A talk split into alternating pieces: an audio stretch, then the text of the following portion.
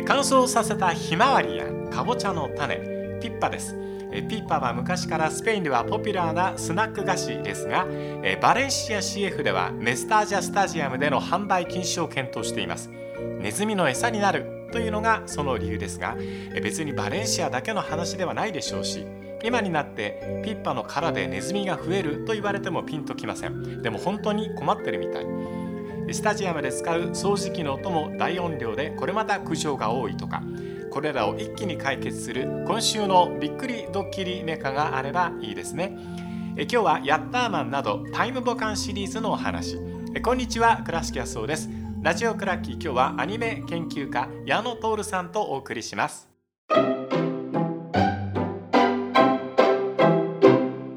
矢野徹さんですよろしくお願いいたしますよろしくお願いします。はい、タイムボカンシリーズ、えーはいね、いいですね。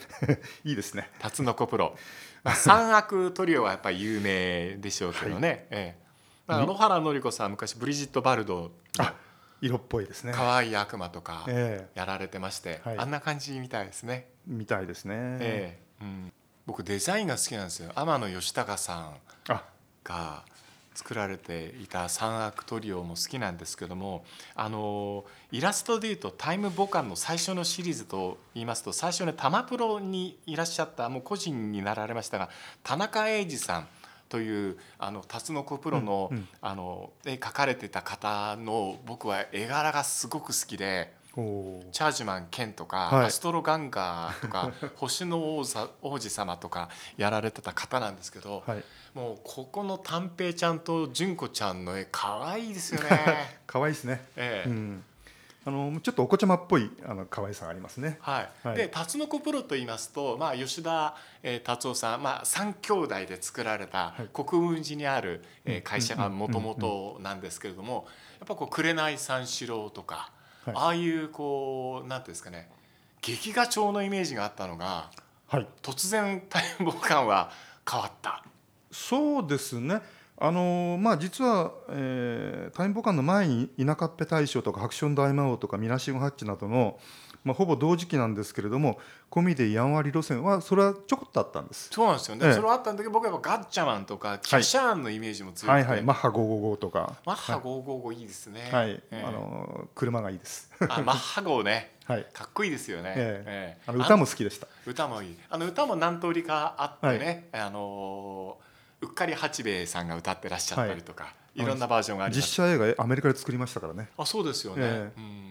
やっぱあのオープニングの僕絵コンテって傑作だって本当に思ってるんですけど、象を飛び越えていくシーンがあってマッハ号っていくつかの秘密ギミックがあって、ジャンプ装置みたいなのもついてるんですけどあのアングル素敵ですよね。そういう点であのメカをきちっと描くっていうのはやっぱりタツノコプロのげ伝統でもありますよね。確かにそうですよね。まあ、タイムボカンシリーズっていうのは当初はすんなりいかなかった話みたいですね。はい。えあのもともとそのタイムボカのタイムはタイムマシーンのタイムなんで、はいですから SF 要素があったわけですよね。うんそして、えーコメディえーベースのんアニメでありながらメカもしちゃんと紹介しておもちゃも売りたいというそういう、えーアニメであったのでなかなか実はスポンサーがつかなかったって逸話がありまえあす。そうなんですか。はいうーんまあメカニックに関して言うとあのなんですか変形ものみたいなものもうん。得意な大柄さんとかはい。がやられていたりとか、はい。中村さんがゴッドフェニックスの中村さんがやられていたりとか、まあさすがタツノコっていう要素がいっぱいありますよね。はい、変形とかあと合体とかとか分裂とかね、はい。いろいろあります。そうですよね、はい。うん。矢野さんがこうこのタイムボカンシリーズに一番惹かれた理由っていうのはどんなところにあるんでしょうか？あのーまあ実はあの三悪トリオって言いますかね。ワルダいねワルダマ三人組。はい、まあ言い方はいろいろありますけれども、うん。で最初はあのタイムボカンではマージョって言ってたんですけどね。はい。えーそれからはいそれから、えードロンジョ様。えーっとねタイムボカンではマージョとグロッキーとワルサーなんです。あそうです。ね三悪はそうですよね、で、えヤッターマンでドロンジョとボヤッキーとトンズラで、まあ、むしろドロンジョの方が有名ですかね。ねええ ドロンジョ様になりますもんね。え、あのドロンジョの方がマージョの時よりも少し露出が多くなったんですよ。あーマージョ様が設定だと30歳でしたっけ？そうです。そうですよね。でドロンジョが24歳、はい。6つ若くなっていて、はい。その後大体24歳路線で小原紀子さんの声でそうです。楽しむっていう形になるでも当時でも小原さんもうよあの40歳ですからね、あーうん、なかなかな。のび太くんってイメージよりはドロンジョ様のイメージがいやーまた声合ってますよね。でも素敵なお声ですよね、はい。洋画の機械の頃からそう思ってましたけども。ね。まあミレンジョのね吹き替えもやってたんで。だからあそこの声優さんのキャスティングっていう点でまず辰野コプロ素晴らしいですよね、素晴らしいです、うん、だからレギュラーでその同じ同じ役的なことをやってる人多いですよね。あそうですよね、うん。まああの時代のこともまあいろいろありまして。ねあの短平ちゃんと純子ちゃん、はい。純子ちゃんは桜田純子ちゃんそうです。だったのか？な純いやじゃ吹潤です。あ吹雪純さん、はいはい。あそうなんだ。はい。なるほど。吹雪純さん人気ですね。いろいろとねそうですね。この頃うん、そうですか。うん。まあいろいろとネーミングに関してもねまマージョグロッキーワルサーだったりドロンジョボヤッキートンズラーだったり、はい。い、ろいろと面白いわけですけれども。ね。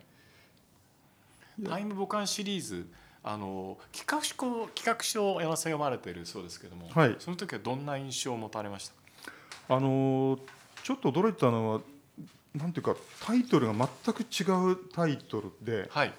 えー最初はあの「ちょちょいのタンマー」っていうタイトルなんえですちょちょいのタマっていうんですか、うん。なかなかお茶目なタイトルで笹川博さんっぽい感じですね。ああひょっとしたら。う んね。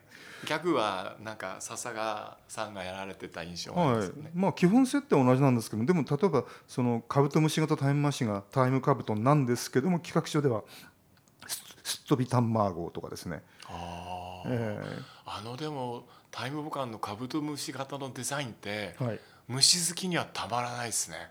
あカブトムシってこうやって飛ぶよねっていううまい上手だなと思いましたけそうど。ですよね、えあのだからいろんなメカとかロボット出てくるんですけどもそれぞれのオリジナルの特徴をよく捉えながら、うんかなりあのカルカチュアっていうか要するに漫画化してですねはいあの動かしてましたよね。そうですよね。え企画書の段階だと40歳44歳41歳というかなりこう高齢で設定されてたみたいですね。えそうですね、ええあのーまあ大人、まあ、はっきり言えば大人ですよね。ええまああのやっぱり、えー本当はあの企画書の段階ではあの子供が主役で、はい。えーあの悪役はやっぱりあくまで脇脇役っていう感じだったのが、えいつの間にやら脇役の方が面白くなってきたっていうえ、確かに、ええ。あのーなんていうんですかインターネットの時代ではなくて75年ですから1975年から77年がタイムボカンとヤッターマンのスタートした時代なんですけども、はい。それでもその後のタツノコプロのこのシリーズってインタラクティブにやっていて、はい。あの柳ジョージさんが演じられるこう、まあ、ボヤッキーとかそういうのが女子高生の皆さんって言ったりとか おはがきを読んだりとかそうそう。ああいうなんか遊び方面白かったですね。テレビ使って遊んでてしかも毎週やってるアニメだからってそんなにすぐには作れないだろうっていう状況の制作状況の中で遊ばれてた。いや本当そう思いますね、ええ。で柳さん有名なのはアドリブが有名なのでもうあのしばらくするとその柳さんのアドリブの時間を多めにとって、うん。えー実は台本には何も書いてなかったっていうええ。ケースが多いみたいですね。なるほどね。あのポチッとなっていう言葉って一人歩きするぐらい有名になりましたね。そうですね。今でもねこうネットで買い物する時ポチッとっていうのありますけど、なんかすぐにそれが連想されてしまうっていうね、ええ。あとあの小さなメガが出出る前にはあ今週のハイライトっていうのがあったんですけどのびっくりときめハイライトね、ええ。ええ。まあああいうのも有名ですね。あの富山圭さんがはい。ナレーションやられていてすがすがしくて、はい。素敵なお声でしたね、彼でもレジェンドですからね富山さん。はい、僕の中ではタイガーマスク伊達直人はい。デューク・フリードなんか、バンババンみたいな、はい。はい。古代進み、はい。いくらでも出てきもうかっこいい役がすごく多いですよね。そうですね、はい。うん。ねえ。声優トーク面白いですけど、ね、滝口純平さんも素敵でしたね。素敵でした。ええ。まああのいろんな役で出てるんですけどドクロベイとかですね。そうですね。あと最初はタイムボカンでオウムのペラスケなんですペラスケ、。おたけさん。えはい。まああの他番組ですけどぶらり途中下車の旅とかいろいろあってますけどね。もう、ええあの滝口純平さんのこうやっぱ口調じゃないと聞いてられないってさてさて今日はどこ行ったんでしょうか、はいはいみたいな感じあ今日はモノマネやらないんですね。さてさてってやつですね いやそれとね余談ですけど竹内純平さんあの今東京ディズニーランドでも声聞けるんですよ。えディズニーランドにお声が残ってるんですか？残ってるんです。あのススプラッシュあのアトラクションでねスプラ,、はいはい。スプラッシュマウンテンと白雪姫と七人の小人の中で、ええ。竹内さんの声があで流れてますからぜひ探してみてください。ああそれは探しに行かなきゃいけないですよね。うん、達者な声優さん多かったですね。やっぱそういうなんか声優の遊びみたいなものを許していだから声優さんって僕パンと与えてあげたら本当に面白くて達者な人いっぱいいると思っていてそういう先に巡り合えるっていうのも幸運ですよね。あともう一つ時代があの声優の個性を生かすね。あの時代だったと思いますね、うんうんうんうん作画もねどんどん悪乗りしていって、すごい大変ですよね。あんなにでもなんかねドロンジョ様とか毎回裸になっちゃっていいのかしらみたいな 時代でもありましたね。そうですね、ええ。結構一部 PTA では問題になったらしいですけどもね。あそうなんですか、ええ。まあ、そういうの問題にするのも仕事ですからね。それぞれで分担して怒る人もいなきゃいけないとは思いますけれどもね。うん、あとその面倒って言えばその作画でいうとさっきおっしゃったメカもそうですよね。はい。あの小さなあのメカがいっぱい出てくるシーンが最後の方に必ずあるわけですけどね。ですね。であれをね作るの大変ですよ。うん。でその一つ一つのメカもちゃんとメカ的に構造を計算して作ってたっていうのは僕はちょっと驚きでしたけどね。確かにそうですよね。うん、まあ企画室大変だったと思いますけれどもね。天野さんいろいろとね、はい。あの一万円のイラストレーターとしても本当に今素晴らしい活躍されていらっしゃる方ですけども、あのタツノコプロの中でキャラクター室っていうところができたのは彼のためっていうご本人の弁だと閉じ込められたみたいな 話してましたけどつまりこういうののアイデアをどんどん出せる人が笹川さんもそうですけどもそうですよね。そういう方々がタツノコプロって集まってらっしゃると。まあ栗一平さんもそうでしたし。あそうクリッペさんこまあの間お亡く末のなりになって弟弟さん本当にですけどええ。ええ三兄弟のね、うん。栗さんの絵も素敵でしたね。面白かったです、ん。はい、あと天野さんに関して言うとあの、ね、その後に「ファイナルファンタジーの」あのキャラクターデザインもやってらっしゃるから、そうですよね。ええ。ええいろんなことところで活躍されてますよね。確かにそうですよね、うん、いろんな遊び心があったし本当にねメカニックのデザインもね、うん。大河原さん中村さんの描かれるものってうん。スタイリッシュで、はい。全部プラモデルにできるじゃないっていうレベルで、はい、そういうところのタイムボカンシリーズってすごいですよね。そうですね。う、んあのであとメカに関してはやっぱりあのおもちゃメーカーとのタイプがやっぱり大きかったので、うん。やっぱりそれと一緒に進んでいく部分もありますね。なるほどそうですよね、うん、歌も良かったですね。はい、ね。山本昌之さんの歌も良かったです、はい。はい。特に僕はあのタイムボカンのエンディングが好きだったです。うん。えいやあの僕はタイムボカンシリーズの CD を何枚か持ってるんですけども、はい。一貫したこのふざけた調子、うん。これが徹底してていいですね。確かに。え明るくていいですね。はい。うん。ですね。でもなんか悪役の歌がエンディングになるのって素敵ですね。えいやあんまりないんですよね。ね。ええ。うん。あのまあ悪役の、えー CD で売れたっていうのはまあ他に怪獣ものではあるかもしれないけどもアニメでは少ないですね。あの最近だとねこう、はいヴィランっていう矢野さんの方がはるかにお詳しいですけどもディズニー系のヴィランっていう文化があってはい。ヤッターマンもこのヴィランの文化を70年代から携えていた作品ということおっですねしゃる通りです。あの、ええコミカルヴィランの系譜ですよね。えそれは大きいですね。えうんであの欧米のアニメのヴィランっていうのは本当に悪いやつ結構いるんですよ。あそうですよね。ええところが日本のアニメのヴィランはちょっと憎めないところがあって、むしろ可愛いというかおかしいというか、そういうあれ哀愁漂うあのお仕置き三輪車かなんか乗ってさ最後去っていくみたいなところありましたね。そうですよね、えうん。だからタイムボカンシリーズって基本的にタイムボカンなんでタイムマシンを使ってみたいなところっていうのも多くで、はい。演出で出てくるんですけど、ええ。過去に関してはあまりこだわらないで自由解釈をしましょうというところのはい。汎用性と自由性みたいなのがあって、そこに素敵なメカではい。面白いキャラクターが可愛いキャラクターがいて素敵な音楽とともにギャグが散りばめられていて、え魅力的な悪役が出てきてはいっていうのをずーっと同じパターンで繰り返してきて必ずやられてお仕置きをされてっていうようななんか見ていて またこれかっていう面白さがありましたね。ありますね。だから僕はタイムボカンシリーズっていうのはあのタズノコプロのさっきおっしゃったメメカとか、はい。コメディとか、うん。えーいろんな要素を含めたその総合芸術だと思ってるんですよね。なるほどなるほど、うん、そうですね。だからシリーズ続いたんですね。はい。シリーズ化を決定づけたのが、まあ、タイムボカンの次の「ヤッターマン」はい。だったその後も随分続くんですよね。そうなんです。もう全部で10シリーズ10作ですか。あとスピンオフ入れるともっとありますよね。あスピンオフ僕見ました。あの なんかタツノコあのなんだっけな。えっとなんか懐かしい人がみんな集まって忘年会みたいななんかシリーズのを見て はいはい。南部博士がうどん食ってるみたいなやつ見たんですけどこれ面白かったですあとあれですよ去年ねあの10月から12月にかけてあのやったテレビでやった「ドロンジョ」っていう池田イライザの主演のねあー僕見てない面白かったですか？あれもスピンオフであの本当に悪玉にいかになっていくかあの要するにボクシングやってた女の子は交通事故で足なくすんですけど片足。でそれがだんだんだんだんこの、えー世間に対して批判的になってって、うん。えー悪玉になると。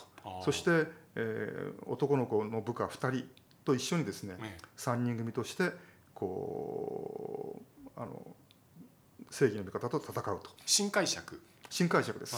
はい。あジョーカーみたいなもんですね。ゴッサムシティの、うん。でそれはそれで面白かったですね。なるほどね、ええ。まあ、だからそういうだから汎用性を持ってるっていうことですよね。こういう解釈もあっただろうということで、、はい。わゆる歴史ものの小説の面白さっていうのは空白の一日みたいなものをうんうんうんこうする、坂本龍馬は実はここの峠の地合でうん。この日麦飯を食っていたはずだみたいな面白さシャーロッキャンみたいなね、はい。こうなんか実際あったかなかったか分かんないものをこう本当のことにこう考えている面白さ、ええ。だからそれは愛される作品の特徴ですよね。ツッコミどころが多いあっていうのは。りますね。ねええうん。いやーでもなんかデザイン的に見てもタツノコプロって素晴らしいですね。素晴らしいですよ。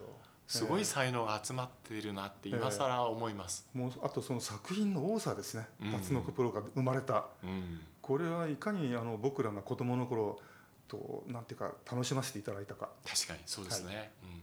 まああのね残念ながらタツノコプロのあの吉田三兄弟、皆さん奇跡にいられてしまいましたけども、はい。はい。残された作品たくさんあるしあの画集もね素晴らしいものがありますのでぜひ皆さんこういうなんかきちょっと興味持ったなと思っていただけたら嬉しいなと思って今回山田さんにお話があったんですけども画集で言えばあのドロンジョだけをで残したあの画集画集もありますね。えそんなのあるんですか？天野さんが書いたのではなくていろんな方があのべ全く別のあの要するにタツノコプロと関係ない方が書くのがまた面白いですよね。まあ、まあそういうのも結構そういうのミッキーでもあるんですよ。あミッキーやミッキーすごいですね 本当にミッキー店とか行くとああこういういろんなアーティストがやってるのだけではなくていろんな業界の人、はい。うん、あの例えばこう染め物屋さんがやってたりとかお菓子屋さんがやってファッたりとかションデザイナーとかね。そう愛されるキャラクターってつまり汎用性なんですね、はい。でそれをやっぱ許容するっていうところもプロダクションの器の大きさだとええ。思いますし、ええ。うん、たくさんの文化が日本にあるんで楽しんでいただきたいなって心から思います、はい。今日はあのタイムボカンシリーズヤッターマンなどについて矢野徹さんに伺いました。どうもありがとうございました。ありがとうございました。